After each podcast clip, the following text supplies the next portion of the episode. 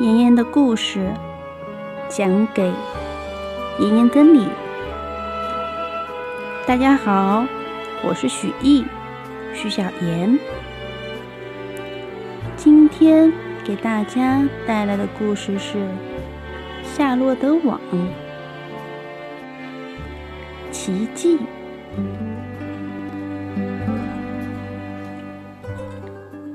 在昨天。福恩和艾弗米一起玩耍着，他们荡着秋千，飞出去又飞进来。荡够了秋千后，他们又去到牧场。艾弗尼准备去捉那只呱呱叫的蜘蛛，却没有站稳，坐坏了刚好在底下的臭蛋。艾弗里尖叫着离开了，夏洛也得救了。他继续织着网，想着营救威尔伯的办法。今天晚上又会发生什么故事呢？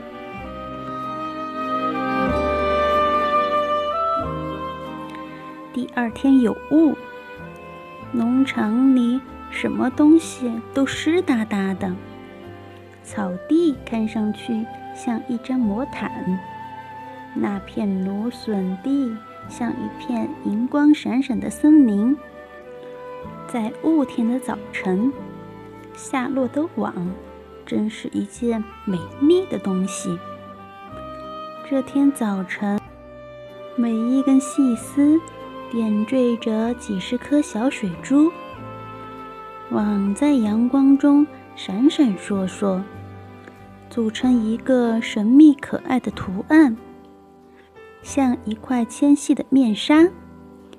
连对美不太感兴趣的乐维，来给小猪送早饭时，也不由得注意到这张网。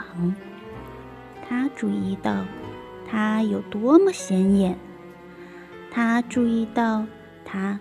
有多么大，织的有多么精细。他再看一眼时，看到了一样东西，让他不觉放下桶子。瞧，在网中央，整整齐齐地织着几个大字。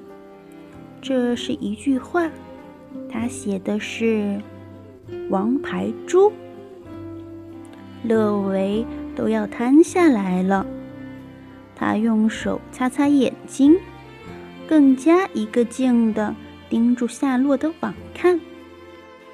我看到了什么啦？他喃喃地说。他跪下来祷告了两句，接着他压根儿忘了威尔伯的早饭，快步跑回屋里去。叫朱克曼先生，我想你最好到猪圈去一下。他说：“出什么事了？”朱克曼先生问道。“小猪出事了？”“不不，不是。”乐维说。“你还是自己去看看吧。”两个人默默地走到威尔伯的猪栏边。乐维指着门上的蜘蛛网：“你看到我看到的东西了吗？”他问。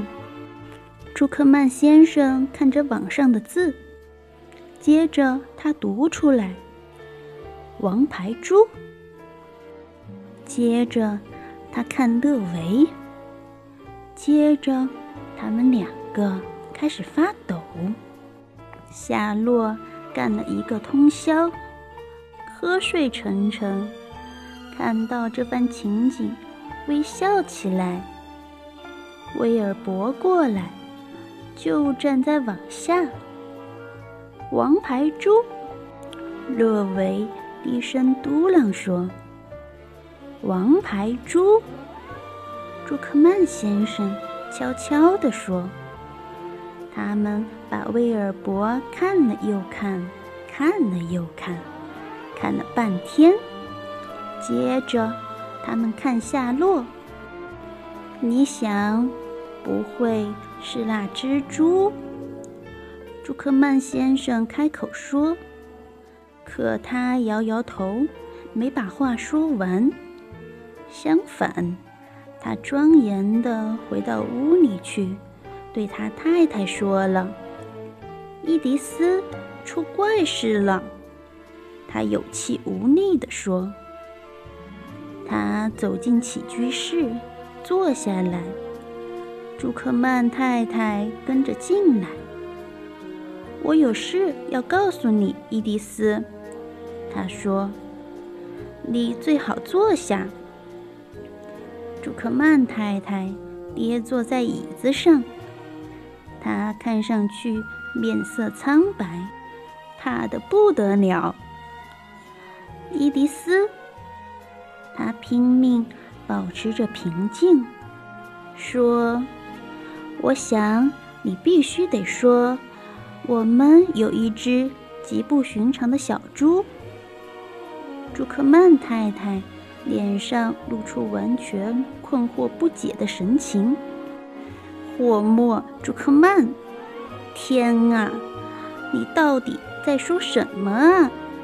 他说。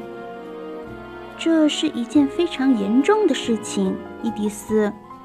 他回答说：“我们的小猪根本不是一只普通的猪。这小猪有什么不寻常啊？”朱克曼太太问道。他正开始从惊吓中恢复过来。这个嘛，我还没真正弄明白。朱克曼先生说：“不过，我们已经得到一个信号，伊迪丝，一个神秘的信号。这农场已经出现了一个奇迹。谷仓底的门口有个大蜘蛛网，就在猪圈上面。今天早晨，勒维。”去喂小猪，他注意到了这个网，因为有雾。你也知道，在雾里，蜘蛛网是很醒目的。就在网的正当中，有这样三个大字：“王牌猪。”这几个字是织在网上的，它们。真真切切是网的一部分，伊迪丝。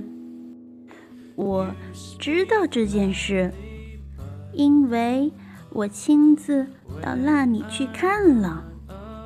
这几个字是“王牌猪”，再清楚不过，一点也错不了。一个奇迹已经出现，一个信号。已经降落人间，就降落在这里，就降落在我们的农场。我们有一只非比寻常的猪。得了，朱克曼太太说：“看来你有点不正常。我觉得我们有一只非比寻常的蜘蛛。”哦，不对。朱克曼先生说：“非比寻常的是小猪。网当中的大字是这么说的。也许是这样。”朱克曼太太说：“反正我一定得去看看那只蜘蛛。它只是一只普普通通的灰色蜘蛛。”朱克曼先生说。他们站起来，一起到威尔伯的猪栏去。你看到了吗，伊迪丝？它只是一只普普通通的灰色蜘蛛。威尔伯很高兴得到那么多关注。德维还站在那里，加上朱克曼先生和太太，他们三个。站在那里近一个小时了，翻来覆去读网上的字，看威尔伯。夏洛很高兴他的把戏奏效，他坐在那里一动不动，听这几个人说话。当一只小苍蝇撞到网上，就撞在珠子旁边时，夏洛连忙下来，把它捆好带走了。过了一会儿，雾散了，网干了，那几个字不那么清楚了。朱克曼夫妇和勒维回家，就在他们离开猪圈前，朱克曼先生最后看了威尔伯一眼。你们知道，他用郑重其事的声音说。我已经想通了，我们这只小猪是一只特级好猪，它是一只王牌猪。这猪是天字第一号的。你看到它的肩膀多么棒吗，乐维？当然，我当然看到了。乐维说：“我一直注意这小猪。”它真是只王牌猪，它个子大，皮光滑。朱克曼先生说：“一点没错。”乐维同意。它光滑到了极点，它是一只王牌猪。朱克曼先生回到家，脱下工作服，穿上最好的衣服。然后他上了汽车，开到牧师家。他在那里待了一个小时，向牧师解释说他的农场出现了奇迹。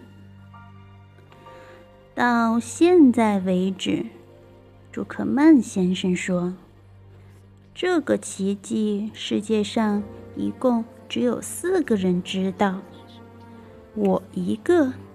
我太太伊迪丝一个，我的故宫勒维一个，还有一个就是你。不要再告诉任何人。牧师说：“我们还不知道这是什么意思。不过，我也许会领悟出来。如果我领悟出来了。”在下一个星期日布道时，我会做出解释。毫无疑问，你是有一只最不寻常的猪。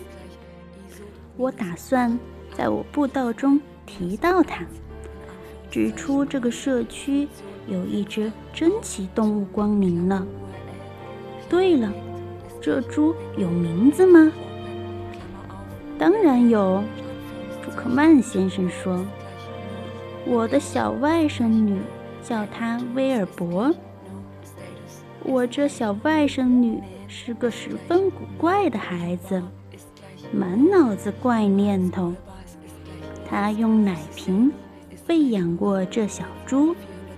小猪一个月大的时候，我从她那里把小猪买了下来。”他同牧师握握手，离开了。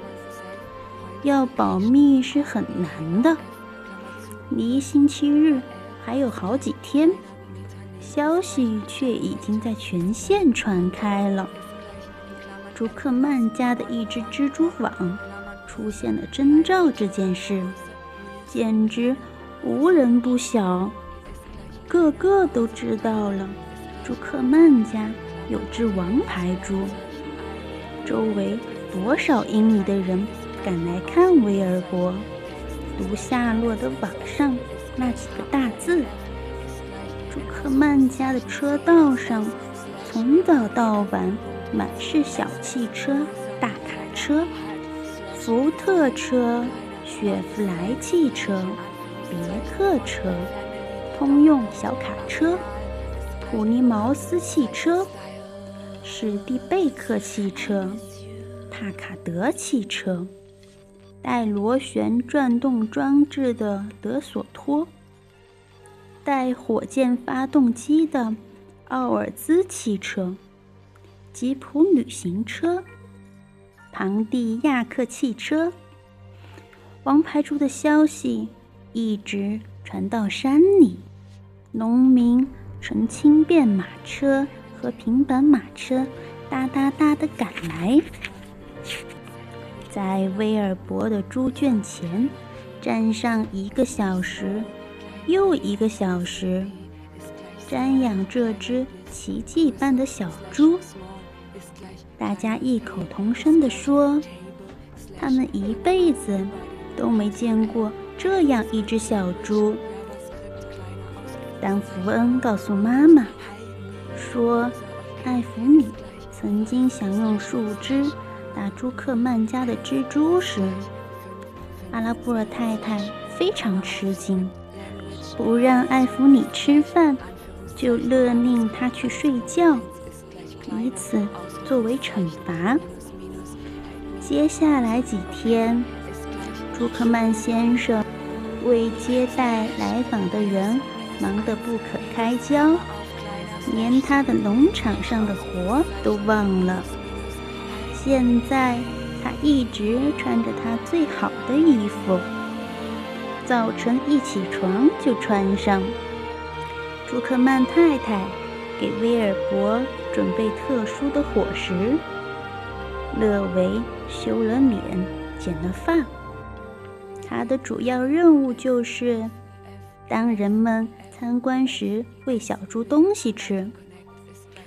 朱克曼先生吩咐勒维给威尔伯加餐，从一天三顿改为一天四顿。朱克曼家接待来客太忙了，忘掉了农场上其他的事情。黑刺梅熟了。朱克曼太太来不及做黑刺梅酱，玉米地需要除草了。勒维没有功夫除草。